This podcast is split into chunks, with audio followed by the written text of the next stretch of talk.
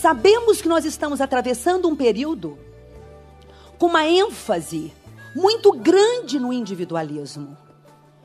E as pessoas começaram a defender que a felicidade, a vida plena, estaria muito correlacionada à pessoa se dar a vez, a pessoa realizar-se por ela, a pessoa ter um número muito grande de prazeres, a pessoa, inclusive, fazer valer o seu território.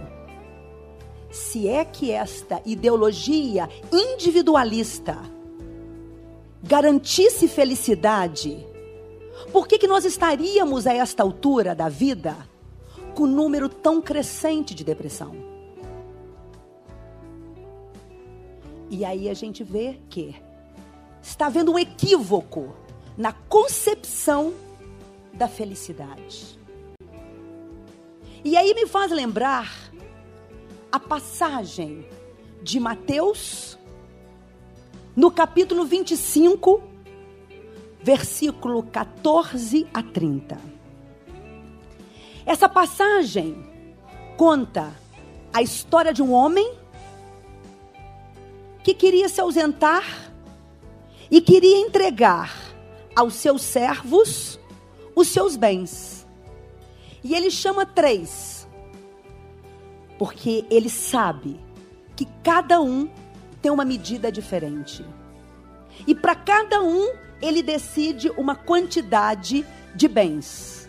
Para o primeiro, ele deu cinco talentos. Para o segundo, ele deu dois talentos. E para o último, ele deu um talento. Assim que ele se foi, os três homens se dispuseram a tomarem uma decisão em relação ao que fazer com esses talentos. Aquele que tinha recebido cinco trabalhou para dobrar os cinco. Da mesma forma que aquele que tinha recebido dois trabalhou para dobrar os outros dois. E aquele que recebeu um cavou e guardou esse talento lá dentro. Quando o Senhor voltou, obviamente ele ficou muito feliz quando ele recebeu os dois primeiros, na transformação do dobro dos talentos, como também chamou muita atenção daquele que tinha enterrado o seu talento. E você? Você se encaixa em qual desses três homens? Você tem dobrado os seus talentos? Ou você tem enterrado o seu talento? E como eu vou entender talento? Dentro da perspectiva cristã, o talento é um dom do Espírito Santo. É um dom do Espírito Santo que é dado a todos nós indiscutivelmente. Para que nós possamos descobri-los cabe-nos que nós tenhamos uma ligação direta com o Pai maior. E esse dom, Ele nos deu, nos deu como uma graça, para que nós enchêssemos aqui o reino de graça, com a nossa graça, para o outro. E aí vai mudando tudo. E o que, que é vida plena? O que, que é plenitude? A plenitude é um estado. Um estado filosoficamente defendido como, de acordo com o filósofo americano Arthur Lovejoy, esse filósofo, ele vem estudando muito ser na sua evolução, na sua busca de desenvolvimento pessoal. E então, ele vai definindo plenitude como estado que vai se completando ao longo da existência. Nós somos seres inacabados. Nós somos seres incompletos. E a graça está exatamente na nossa imperfeição, diferentemente, paradoxalmente, de como nós pensamos. Amemos a nossa imperfeição. Amemos a nossa incompletude. Porque é a incompletude e a imperfeição que nos move, que nos desloca, que nos tira do nosso lugar a cada dia. E nesse sentido, muda. Porque se a vida plena, no sentido maior, está em eu me desenvolver, o meu desenvolvimento não está ligado a mim. Muito pelo contrário, se eu foco o meu desenvolvimento em mim mesma, eu travo a perspectiva da descoberta maior dos meus talentos, porque os meus talentos não são para mim. Os meus talentos são para o outro. E no que eu faço para o outro, nesse movimento é que depois vem como efeito subsequente o meu estado de graça, que é meu prêmio, que é a felicidade. E o que, que é a felicidade? A felicidade não é feita como muitas pessoas passam a fazer. As pessoas fazem conta, literalmente fazem conta. Quantos eventos positivos eu tive na minha vida? Menos quantos eventos negativos eu tive na minha vida. O resultado é o que elas dizem ser então a equação da vida delas. Essa equação é uma verdadeira torre de marfim. Porque a felicidade, primeiro, não se quantifica. E a felicidade não está ligada a emoções. Felicidade é um estado, é um fluir. Eu posso tomar um vinho e posso ter uma emoção de alegria. Eu posso ir a um musical e posso ter uma emoção de alegria. Eu posso dar um mergulho no mar e posso ter uma emoção de alegria. Mas isso é muito efêmero. Isso é muito passageiro. E nós estamos falando de estado que é sustentável, que permanece. E, diferentemente desses que ficam na quantificação das emoções positivas ou dos eventos positivos, dizer-lhes: nós precisamos e muito dos eventos negativos.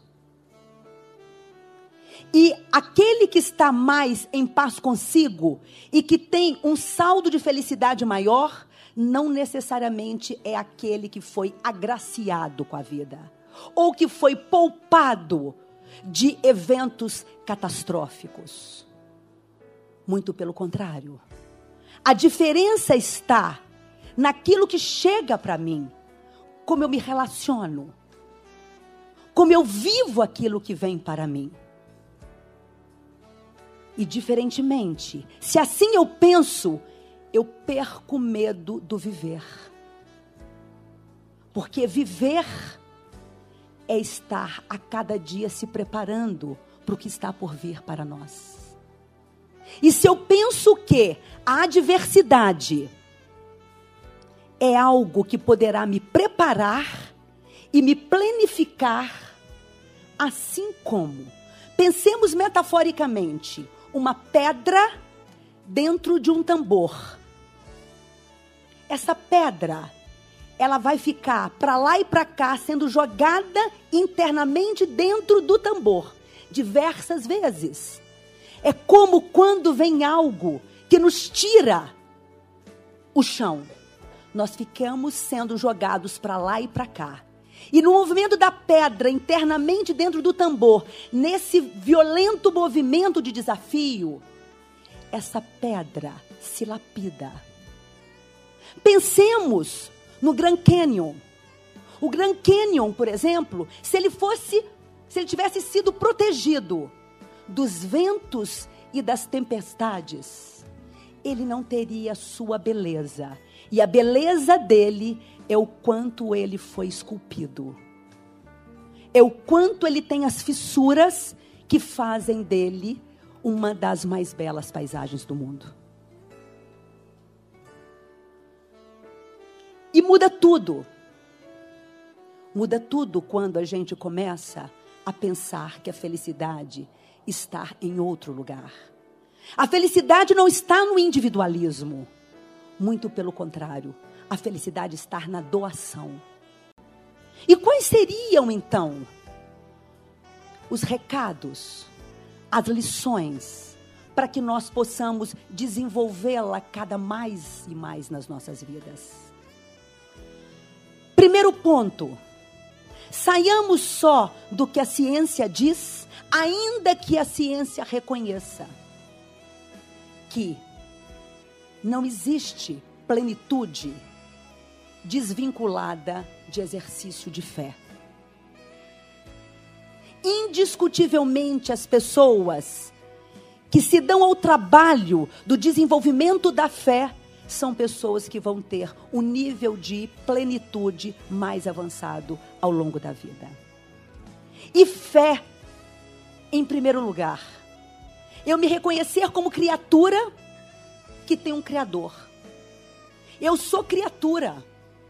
Se tem um Criador, eu tenho que ter uma atenção em relação ao que Ele me provoca, ao que Ele quer de mim. Ele me confiou os bens dele. Ele me emprestou algumas condições. E Ele quer depois ter um retorno deste investimento dele, indiscutivelmente, continuadamente em mim.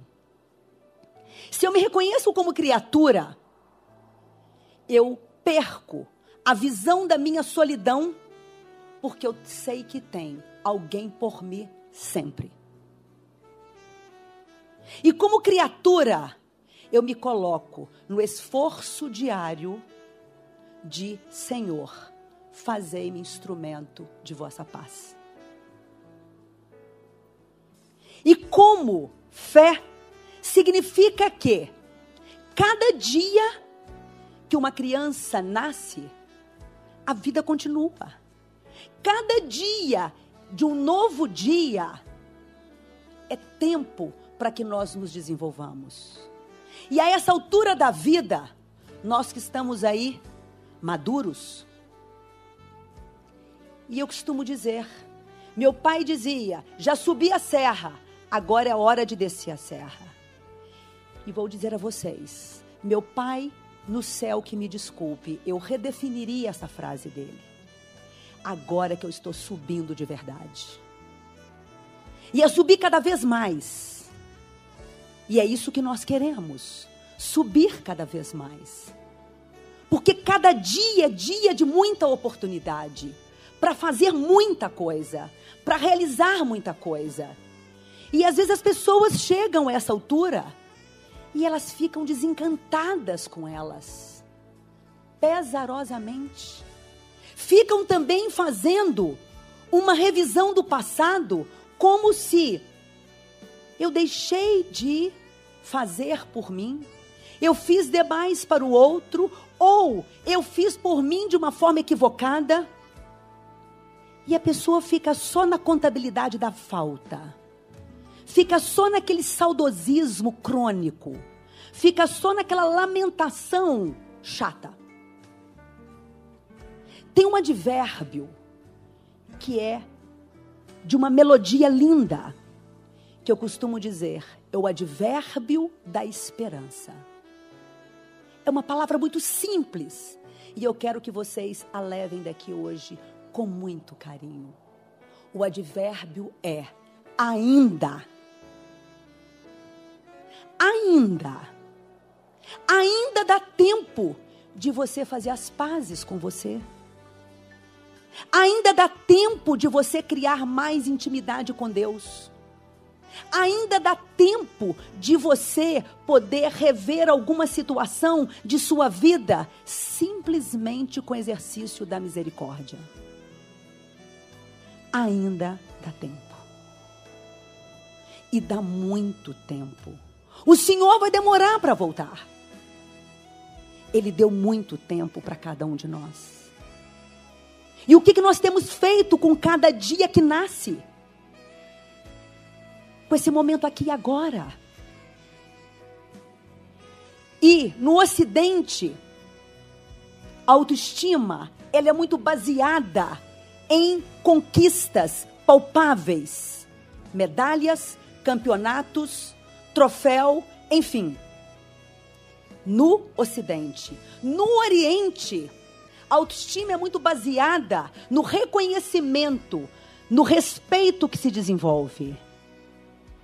Mas, nas duas tendências continentais, eu quero dizer que não fiquemos presos apenas àquilo que é palpável e o reconhecimento do outro em relação a nós. Sabe por quê? Porque se eu hierarquizo de uma outra forma, tem pessoas que ficam anos e anos num divã para poder trabalhar realmente um problema de autoestima. Se ela mudar a hierarquia, se ela mudar a perspectiva, o olhar, se ela realmente considerar que ela é amada singularmente e colocar Deus em primeiro lugar, jamais ela vai depender do reconhecimento do outro ou de alguma medalha que ela realmente ainda tenha que buscar.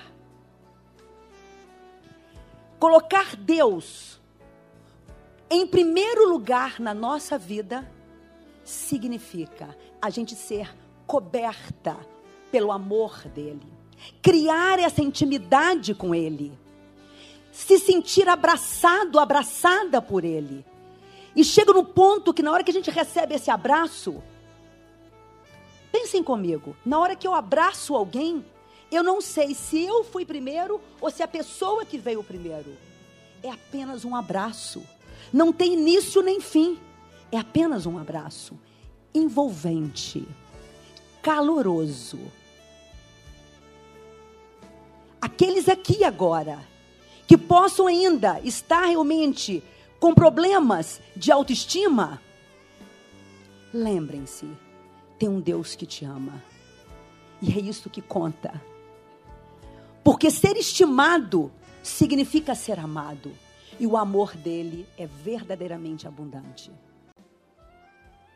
Então, o que interfere no saldo final da felicidade? Dois elementos: a fé, como nós já teríamos dito, e o poder de relacionamento. Dentro disto, se queremos caprichar mais ainda na perspectiva da plenitude, ajudar é indiscutivelmente dos verbos que mais levanta o nível de felicidade. Ajudar. Tem um textinho que diz assim: se queres ser feliz por meia hora, tire uma soneca se queres ser feliz por um dia, como um chocolate. Se queres ser feliz por uma semana, programe uma festa, uma saída.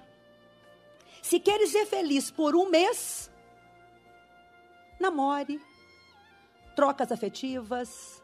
Se queres ser feliz por um ano,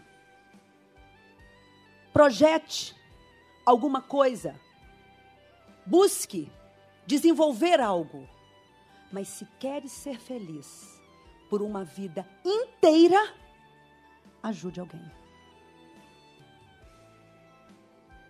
Que tipo de ajuda você possa fazer? Aquele que está mais próximo de você. Me lembro uma vez, eu estava com um diretor espiritual meu, e eu dizendo para ele o quão grata eu sou com a minha vida.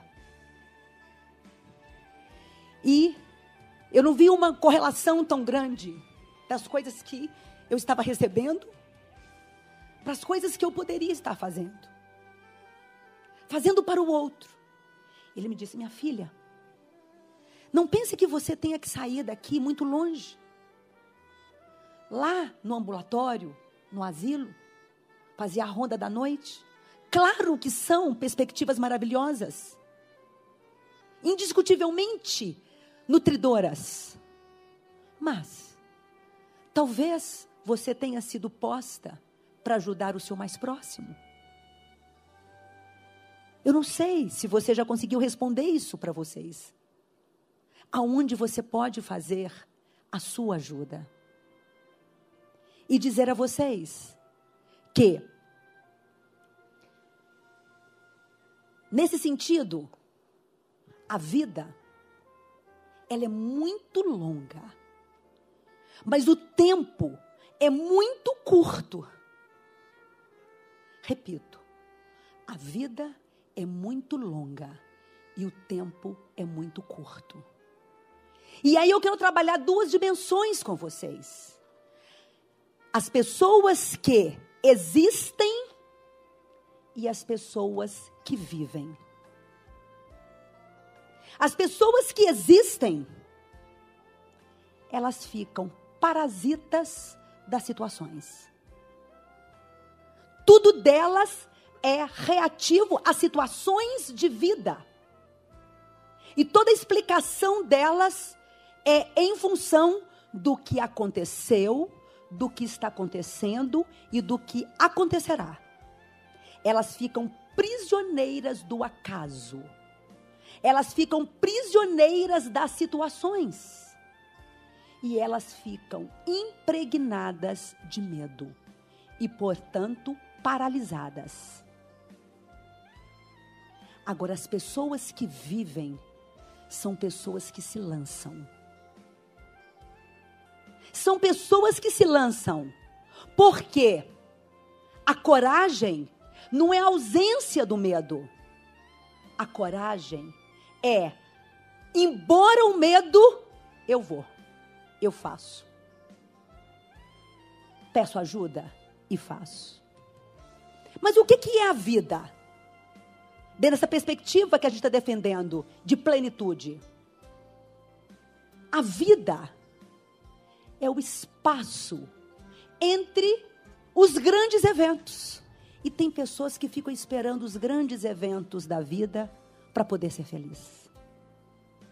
E a vida, enquanto fio condutor, ela apenas liga dois grandes eventos: do nascimento o da morte. A vida verdadeira não está nos grandes eventos. A vida verdadeira está nos pequenos eventos. Está na segunda-feira, quando o seu relógio desperta.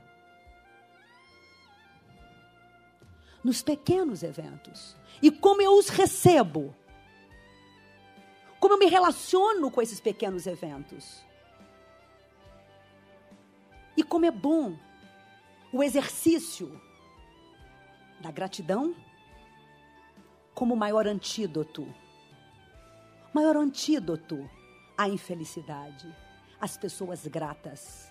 Quanto mais eu agradeço, eu acho lindo. Eu tenho um genro que qualquer coisa que eu sirva a ele, ou que eu fale com ele, quase que de dez palavras, oito palavras são: Obrigado, Pati. Quantos obrigados vocês costumam dizer? Não precisa muito para ser feliz. Agradecer.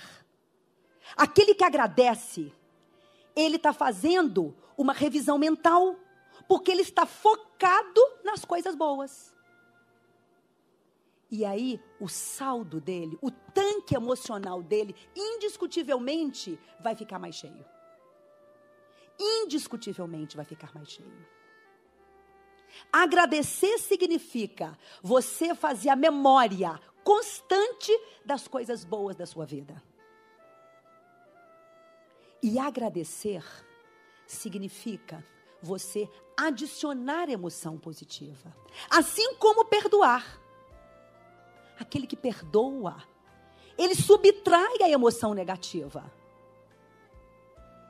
Se ele subtrai a emoção. E outra coisa, ele perdoa antes mesmo do outro pedir perdão. Ele perdoa o outro na dimensão humana frágil dele. Se ele coloca o perdão na frente, ele não deixa o outro ficar na, como controlador dos seus sentimentos. Porque você controla os seus sentimentos. E você não retém essa mágoa, que é uma toxina muito ruim. Se eu desenvolvo o perdão, não dependendo da situação, mas como estilo de vida, eu flexibilizo tudo. E a vida fica muito mais leve. Porque ou nós somos um avião que vai ficar lá no hangar, ou nós somos um avião que é para subir. E o avião que fica parado no hangar, ele fica muito caro. Ele é o talento que fica abafado. E para que nós voemos, é preciso que nós sejamos flexíveis na forma de pensar e agir. É preciso darmos a segunda chance para o outro, para nós. Sete vezes, setenta vezes. Como perguntava Pedro a Jesus. É preciso que nós voltemos a ser crianças. Eu amo as crianças. A criança, vocês já repararam como é que a criança pede perdão? Eu penso que a criança pede perdão exatamente como Jesus quer que nós peçamos perdão. A criança pede o perdão seguinte: ela faz uma coisa errada e ela chega buscando a mãe e fala assim: vem cá, me dá um beijo. Primeiro ela pede um beijo. Me dê um beijo, mãe. E eu prometo, eu não vou fazer de novo. Tá? Simples assim. Sejamos crianças para agradecer e sejamos crianças para pedirmos perdão. E que verdadeiramente o que eu desejo a vocês é que no juízo final o Senhor possa vir, assentar aqui do nosso lado e dizer assim a vocês: Então, o que fizeram com os bens que eu dei a vocês? Porque só tem uma forma do tanque não ter um furinho. E os nossos tanques têm furos. As nossas autoestimas, elas vêm com defeito. Mas só tem um que possa restaurar para que o nosso tanque esteja em condição de estrada. É confiar no amor dele. E aí ele vem e vai perguntar assim: e aí? Que ponto da estrada você está? Porque as pessoas muitas vezes ficam presas ou paradas, sabe por quê? Porque elas ficam devastadas tantas perguntas que elas se fazem e elas não sabem responder. A angústia da não resposta é o que adoece as pessoas. Da mesma forma que a imensidão das escolhas é que perturba as pessoas. E sejamos mais simples. Que a escolha e que a resposta só seja uma. Obrigada, Senhor. Obrigada a todos vocês.